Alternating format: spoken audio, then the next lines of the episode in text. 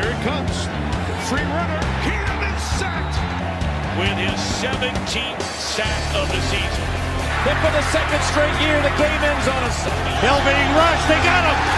Joey Porter, his first sack of the game. Flacco has time. Now in trouble. And J.J. Watt with the sack. La gang, comment ça va? J'espère que vous, vous allez bien. En tout cas, on se retrouve pour un nouvel épisode qui est quand même pas mal excitant parce qu'on est maintenant à moins de 72 heures de la draft 2021 et avec beaucoup beaucoup de rumeurs qui circulent forcément quand on parle de draft. En tout cas, aujourd'hui, on va parler du trade qu'il y a eu entre Ravens et les Chiefs et après on poursuivra sur les principales rumeurs qu'il y a autour de la draft parce qu'il y en a quand même pas mal et euh, beaucoup autour des 49ers notamment. On va commencer tout de suite par le trade qu'il y a eu pour Orlando Brown, qui est récupéré par Kansas venant des Ravens. Donc, les Kansas obtiennent euh, le tackle, euh, left tackle Orlando Brown, avec un second tour de draft de cette année et un sixième tour de l'année prochaine. Et Baltimore récupère le premier tour de draft de cette année des Kansas Chiefs, le troisième tour de cette année et le quatrième de cette année. Et en petite prime, il récupère aussi un cinquième tour en 2022. En compensation, moi je trouve que c'est quand même du gagnant-gagnant, dans le sens qu'elle euh, est de retour cette année pour les Ravens, et c'est vrai qu'il avait très bien joué en left tackle, euh, donc euh, c'est ça, et qui est arrivé un peu en fin de contrat aussi, donc vous n'avez pas nécessairement le besoin de le garder, vous avez la richesse de pas, pas besoin. Et Chief n'aurait pas trouvé à la draft quelqu'un aussi performant que lui. Donc ça peut être un peu cher payé, mais ils sont là pour gagner des titres. Et en plus, il peut quand même le garder pour un bon moment. Il n'a pas non plus 28 ou 29 ans. il est juste dans sa quatrième année de contrat. C'est sûr qu'après, il va falloir le payer euh, dans un nouveau contrat. Mais n'empêche que en qualité pure, moi je trouve très bien. Et ce trade est vraiment du gagnant-gagnant pour les deux parties. C'est le genre de trade que j'aime beaucoup, qui est vraiment intéressant, où les deux ils gagnent. Donc on va poursuivre pour ça. Côté Ravens, faut pas s'inquiéter, parce que Villanova, l'ancien left tackle des euh, Steelers devrait signer et jouer à droite de la ligne de côté Ravens parce que Stanley sera de euh, retour à gauche et on sait comment c'est moins fort, plus âgé donc euh, donc il devrait garder une ligne solide les Ravens de ce côté-là et en plus récupérer un tour de draft. Au moment que j'enregistre cette euh, podcast, il est 15h12 le 27-04. donc la draft est dans un peu plus de 48 heures.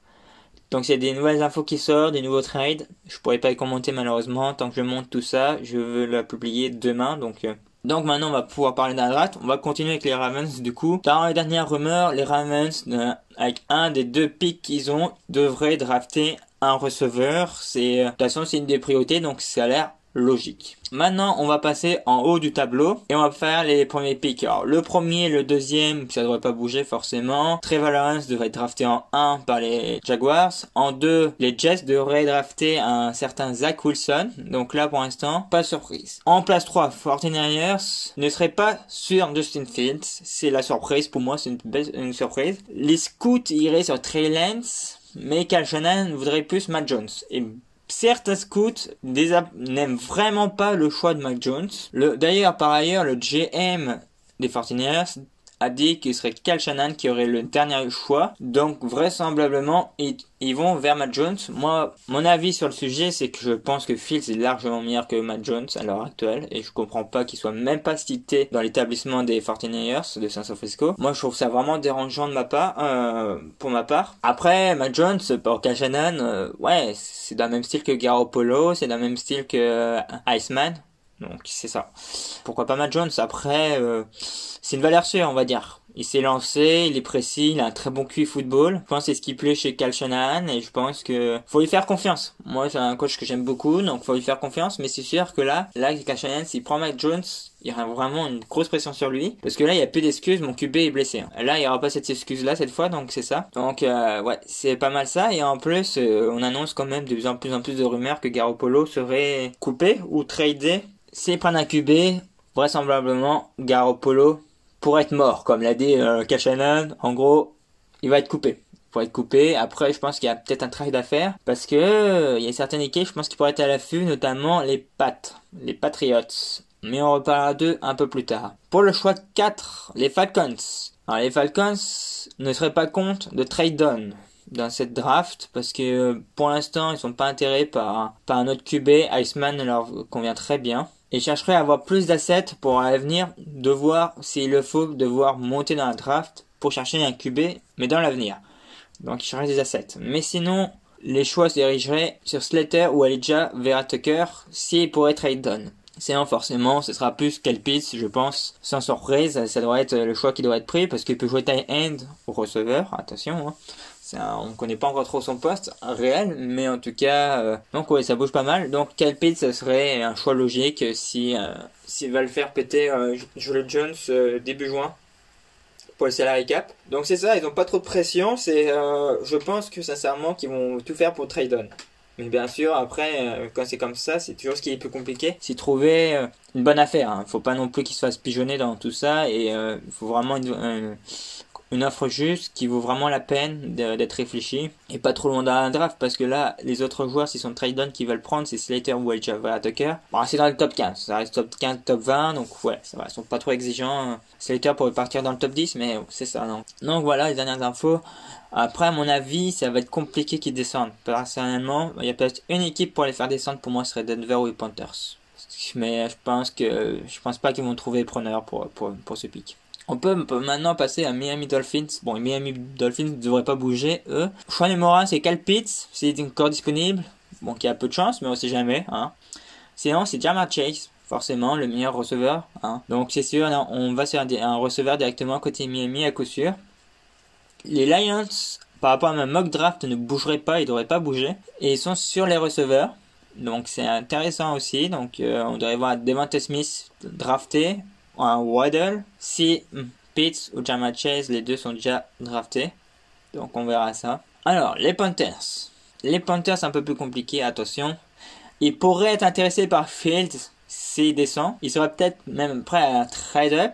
Pourquoi il serait prêt à trade up? Parce que là, ils ont déjà deux QB, Sam Darnold et Teddy Bridgewater. Teddy Bridgewater, on sait que ça ne les dérangera pas de le trade. Sam Darnold, ils savent pas si ça va marcher. Et la cinquième année est à 15 millions de dollars. 15 ou je crois même 18. Donc il est quand même assez élevé, sa, euh, sa cinquième année. Donc dans le salary cap, ça coûte et on sait pas trop ce qu'il va donner. Donc c'est là pour un petit QB, ça coûtera un, petit rookie, euh, QB rookie, ça coûtera toujours moins cher. Ouais, ce que Panthers serait bien tenté, c'est mettre en concurrence deux QB, un rookie et Sam Darnold. Je pense que ce serait ça. Sinon, les autres choix qui devraient aller Panthers, ce serait receveur ou tackle. En tackle, c'est Sewell qui voudrait aller en priorité par rapport à Slater. Voilà. Après, Sewell devrait être pris par les Bengals, normalement, qu'on n'a pas cité, en, qui sont en cinquième choix. Mais euh, eux, ils bougeront pas. Vraisemblablement, ils vont aller sur Sewell. Après, attention, ils peuvent toujours aller aussi sur... Euh, si les euh, Pitts est disponible, ça va être... En fait, tous va jouer le choix numéro 4, en fait. Si c'est les Falcons qui restent, toutes les équipes, je pense qu'elles vont rester à leur position. Et là, tous les receveurs vont partir. Mais si Falcons trade down et que ben, l'équipe qui va trade up forcément va prendre un QB, là tout va être chamboulé. Parce que là les Bengals vont se dire ok est-ce qu'on prend Kelpitz ou Sewell En tout cas c'est deux joueurs vraiment générationnels sur leur poste. Et là on, va être dans, vraiment dans l'inconnu, c'est ça va être ça qui, va, qui sera intéressant s'il y a cette position 4 qui bouge. Donc c'est ça. Donc pour les Panthers c'est ça. Donc receveur ou tackle on a une préférence pour Sewell. Après on va aller sur les Denver Broncos. Ah, les Broncos, il y a beaucoup de rumeurs qui disent qu'ils vont trade up pour un QB, parce que Drew c'est pas un, une assurance tout risque, Et euh, je pense qu'il faut le mettre en concurrence. Il n'a pas été mis en concurrence euh, par la Free Agency. Donc pourquoi pas, moi, euh, dans ma Mac ben, j'ai fait en sorte qu'ils prennent le cinquième roue du carrosse, c'est-à-dire Train Lance, qui sera pas prêt immédiatement, mais qui a un très gros potentiel mais il n'est pas prêt immédiatement, enfin qu'il soit formé derrière, derrière un QB. Et c'est vrai que Denver, c'est une des équipes qui pourrait lui offrir ça, c'est le temps. Qui est trade-up, ce serait pas, pour, euh, pour Trey Lance, ce serait pas dérangeant par Denver, ils ont le luxe de pouvoir le faire. Je pense Panthers peuvent se le permettre aussi, parce qu'ils ont deux autres QB, donc. Donc c'est ça, donc euh, on verra ça. Donc il pourrait trade-up, sinon Parsons, on parle beaucoup de Parsons. Et moi je suis d'accord, c'est en plus, il y, a, une âme défensive dans cette équipe Denver tout le temps et Parsons, il rentrait tellement là-dedans là. Donc imaginez ça, Parsons avec Von Miller et Bradley Chubb, là ça ferait sacrément un très beau trio là en, sa ligne linebacker. Oh, pour, pour, rien d'imaginer, ce serait fou. Et en plus on sait que Von Miller il n'a pas de descendante maintenant, donc c'est ça faut commencer à préparer l'avenir. Donc, euh, il pourrait tomber bas, Parsons, hein, parce qu'avec les quarterbacks, les receveurs, tout ça, il pourrait tomber vraiment bas. Pour moi, je veux, je pense pas qu'il va tomber bas parce que c'est vraiment un très très bon linebacker qui devrait vraiment offrir beaucoup de choses. Et une équipe comme les Eagles devrait tout simplement le prendre. Moi, dans ma mock draft, c'était les, euh, les Giants, donc on verra. Mais euh, de toute façon, je pense que l'équipe qui voulait un receveur et n'aura plus de receveur ira dessus dans le top, dans, dans top 12. Les Eagles. Les Eagles restent à l'affût pour un QB. C'est un QB décent, il reste à l'affût, donc ça veut dire que Lion Hurts, on y croit, mais euh, faut le mettre en concurrence. Moi, je pense qu'il faut le mettre en concurrence. Il va rien donner ce QB de toute façon. C'est mon avis personnel. donc, maintenant, on va repasser chez les Patriots. Les Patriots, ils devraient pas avoir de trade-up lors de cette draft. Bien sûr, mes informations sont pas fiables à 100%. J'essaie de regarder le côté insider, tout ça. Ce qu'on entend, la tendance, c'est qu'ils sont pas amoureux d'un des 5 QB comme ils étaient amoureux de Baker Mayfield à l'époque. Et ils devraient pas trade up. Après, s'il y en a un qui tombe en top 15, si possible, hein, pourquoi pas drafter? Après, trade up, hein, s'ils vont à deuxième place, euh, pourquoi ils vont peut-être trade up à deuxième place, mais ils iront pas dans le top 10 pour aller chercher. Donc, c'est une information importante. Moi, je pense que c'est possible et que c'est amplifié avec le fait que Garoppolo pourrait être coupé. Parce que Garoppolo connaît la maison, il avait fait des belles armes chez les Patriots, ils le connaissent par cœur, et il serait mis en concurrence avec Cam Newton. Donc moi, pour moi, ça, ça coule de source que ça va se terminer comme ça ce scénario. En tout cas, c'est les dernières tendances. Les dernières infos maintenant que j'ai, on va être beaucoup plus loin dans la draft, c'est les Bills. Les Bills pourraient trade up pour Travis Etienne. Je ne suis pas pour prendre des running back au premier tour, mais c'est vrai que ils ont quand même beaucoup de difficultés à la course et quand leur meilleur coureur était votre quarterback, c'est que vous n'y avez pas. Et Travis Etienne, qu'est-ce que serait cool pour eux. Ah, ça serait tellement bon pour eux là, pour les Bills.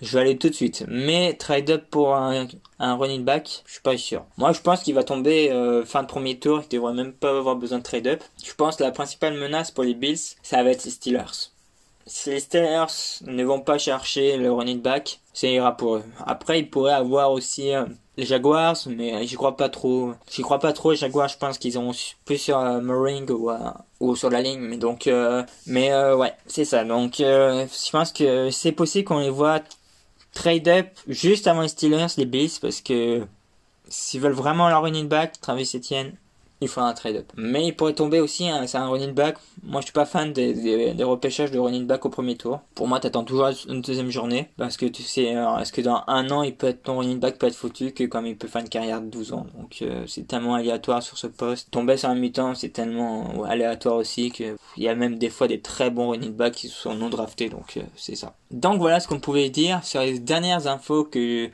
j'ai obtenu à moins de 62 heures de la draft. Donc on a pas mal fait le tour, donc vous pouvez retrouver toute ma mock draft sur mon blog, ainsi que les 5 meilleurs prospects pour chaque poste. C'est les noms qui reviennent le plus, avec quelques précisions sur la qualité de leurs défauts aux joueurs, s'ils sont NFL ready ou pas. En tout cas, on risque d'avoir une très belle draft, et ce choix numéro 4 des Falcons, mais va donner vraiment le ton à la soirée. Est-ce qu'on va avoir une soirée plutôt chill? Dire tout le monde va prendre ce, qu'on attend d'eux ou est-ce que ça va partir dans tous les sens en faisant un trade down? Alors là, moi, j'ai hâte de voir ça. En tout cas, c'est excitant. Donc voilà, j'ai quand même pas mal dit les principales infos. Après, c'est des infos, c'est des rumeurs. Des fois, c'est vrai. Des fois, c'est faux. Ça va relativiser. Je vous dis à très bientôt. Il va falloir du café pour tenir parce que cette draft, elle va être vraiment mythique avec des très bons QB. Donc, je vous dis à très bientôt et on débriefera tout ça tous ensemble lors du prochain podcast. Je vous dis bye bye ciao